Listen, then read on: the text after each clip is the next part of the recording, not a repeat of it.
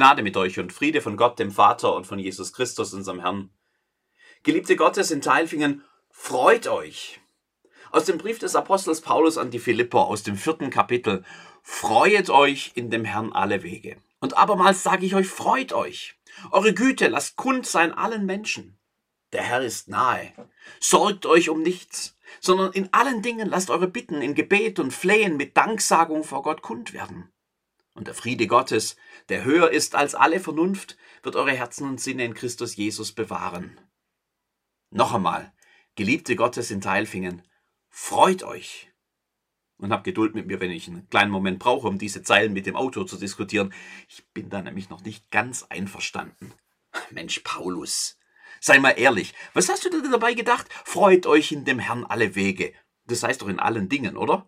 Und dann gleich noch einmal, freut euch, als könne man es gar nicht genug betonen, freut euch. Entschuldige, wenn ich dir das so direkt sage, aber ich kann mich nicht auf Befehl freuen. Freude ist doch ein Gefühl, das sich von selbst einstellt, wenn die Umstände passen oder nicht.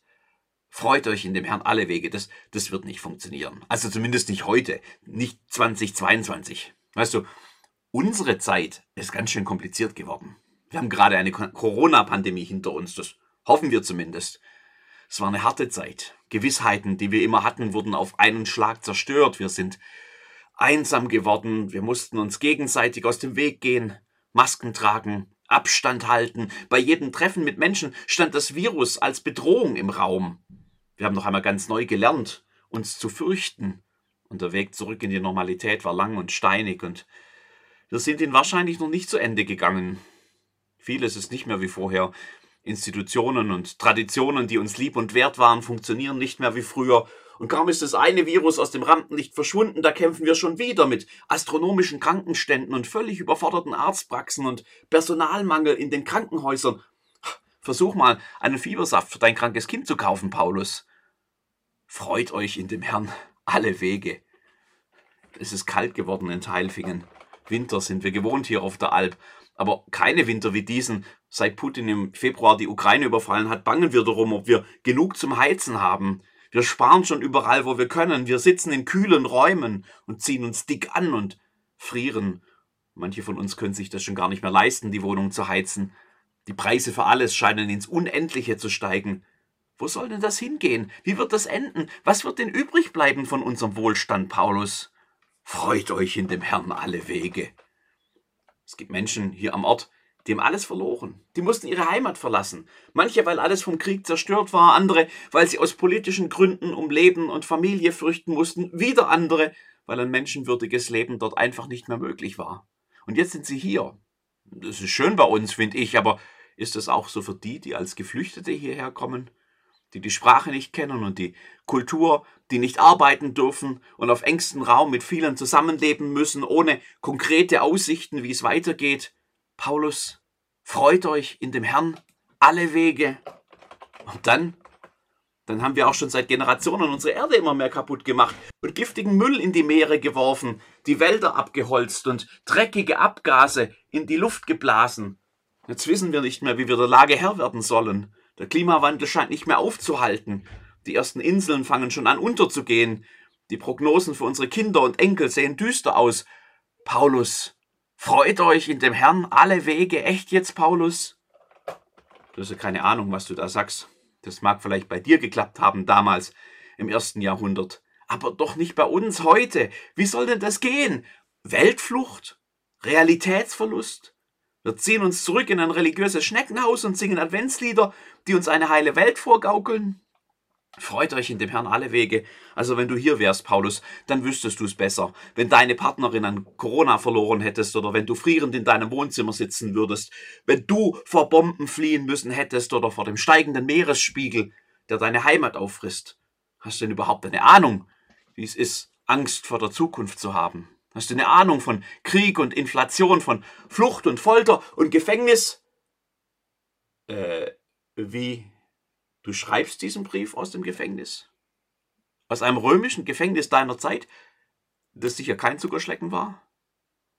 Da schreibst du, freut euch in dem Herrn alle Wege. Und abermals sage ich euch, freut euch. Wie soll das gehen? Ich kann mich nicht auf Kommando freuen. Und das ist ja noch gar nicht alles, wozu ich hier aufgefordert werde. Eure Güte lasst kund sein allen Menschen. Mit anderen Worten, seid so grenzenlos gütig, dass alle ringsum es bemerken. Sorgt euch um nichts. Habt Friede, der über alle Fragen und Zweifel, ja über alle Kapazität des Denkens selbst hinausgeht. Seid mit diesem Frieden völlig eingehüllt. Man kann diesen Text so lesen, dass man an seinen Anforderungen förmlich zugrunde geht. Wer soll denn das alles leisten? Hier, heute. In den Herausforderungen unserer Tage scheint mir das genauso unmöglich wie in einem römischen Gefängnis. Bei Martin Luther habe ich gelernt, Gesetz und Evangelium zu unterscheiden. Ich habe gelernt, dass Gottes Zuspruch, das Evangelium, die frohe Botschaft vor seinem Anspruch an uns kommt. Dass Gott uns im Evangelium entgegeneilt, statt uns mit Anforderungen zu überhäufen und erst einmal eine Vorleistung für seine Zuwendung zu verlangen. Beim Lesen dieser Worte muss deshalb, muss ich deshalb mit der Suche nach dem Evangelium beginnen. Und das habe ich gefunden. Mittendrin und ganz adventlich. Vier kleine Worte mittendrin. Im griechischen Original sogar nur drei. Vier kleine Worte, die ändern alles. Da stehen sie. Der Herr ist nahe. Noch einmal. Der Herr ist nahe. Ist das nicht genau das, was wir in wenigen Tagen wieder den Engel sagen hören werden? Siehe, ich verkündige euch große Freude, denn euch ist heute der Heiland geboren.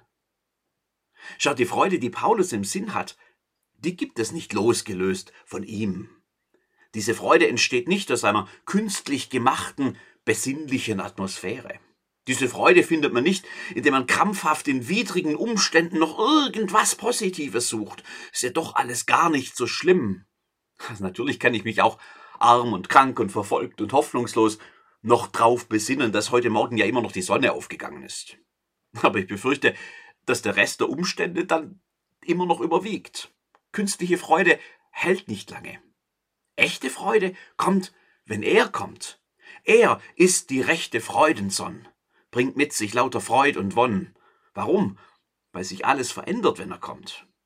Die Figuren der Weihnachtsgeschichte wissen das. Der Engel auf dem Feld redet davon. Maria redet davon in ihrem Gebet. Er stößt die Gewaltigen vom Thron und erhebt die Niedrigen.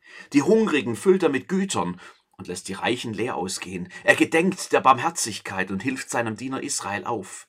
Zacharias lobt Gott und rühmt die herrliche Barmherzigkeit unseres Gottes, durch die uns besuchen wird das aufgehende Licht aus der Höhe, auf das es erscheine denen, die sitzen in Finsternis und Schatten des Todes und richte unsere Füße auf den Weg des Friedens. Simeon dankt Gott für das Heil, das du bereitet hast vor allen Völkern, ein Licht zur Erleuchtung der Heiden und zum Preis deines Volkes Israel. Der Herr ist nahe. Das ändert alles. Auch für uns. Denn er ist ja auch uns nahe.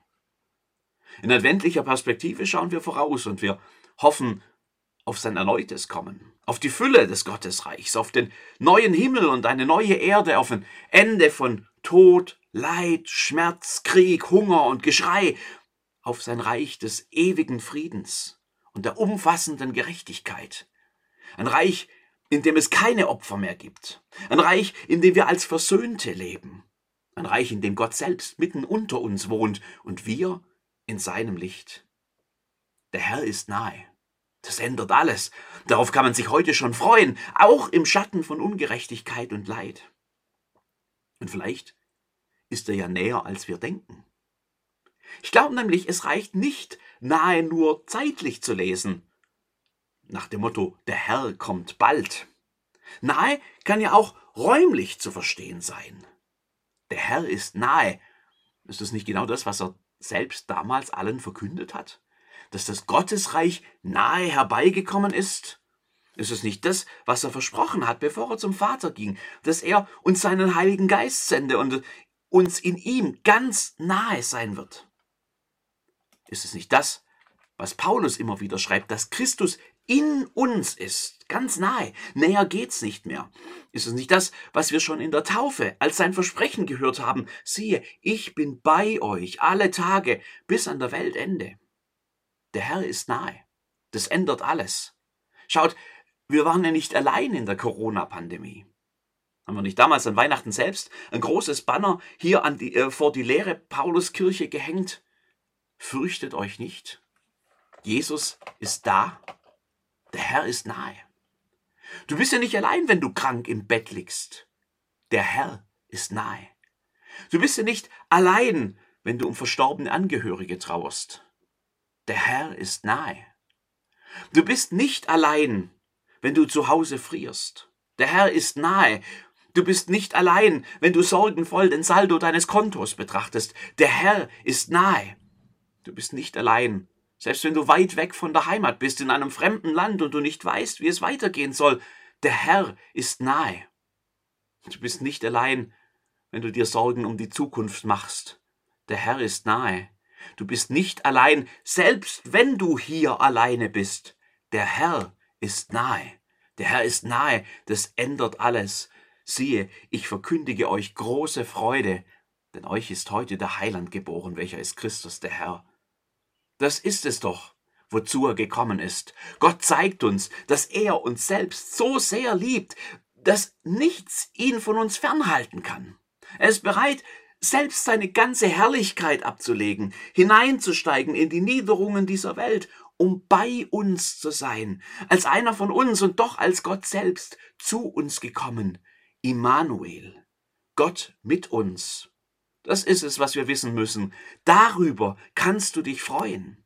Denn wenn du auf ihn siehst, wenn du auf ihn schaust, wenn du anfängst, ihn zu entdecken in allen Dingen, die dir begegnen, dann muss man dir nicht mehr befehlen, dich zu freuen. Dann kommt die Freude von selbst in die dunkelsten Ecken. Dann weißt du dich in seiner Nähe geborgen und Friede kriecht langsam in dein Herz und Leben. Dann beginnt sich deine Hoffnung zu entfalten und Güte fängt an zu blühen. Freut euch in dem Herrn alle Wege. Und abermals sage ich euch, freuet euch, eure Güte lasst kund sein allen Menschen. Der Herr ist nahe. Sorgt euch um nichts sondern in allen Dingen lasst eure Bitten in Gebet und Flehen mit Danksagung vor Gott kund werden und der Friede Gottes, der höher ist als alle Vernunft, wird eure Herzen und Sinne in Christus Jesus bewahren. Der Herr ist nahe. Er ist die rechte Freudensonn, bringt mit sich lauter Freud und Wonn, all unsere Not zum End erbringt. Der halben jauchzt, mit Freuden singt, gelobet sei mein Gott. Amen.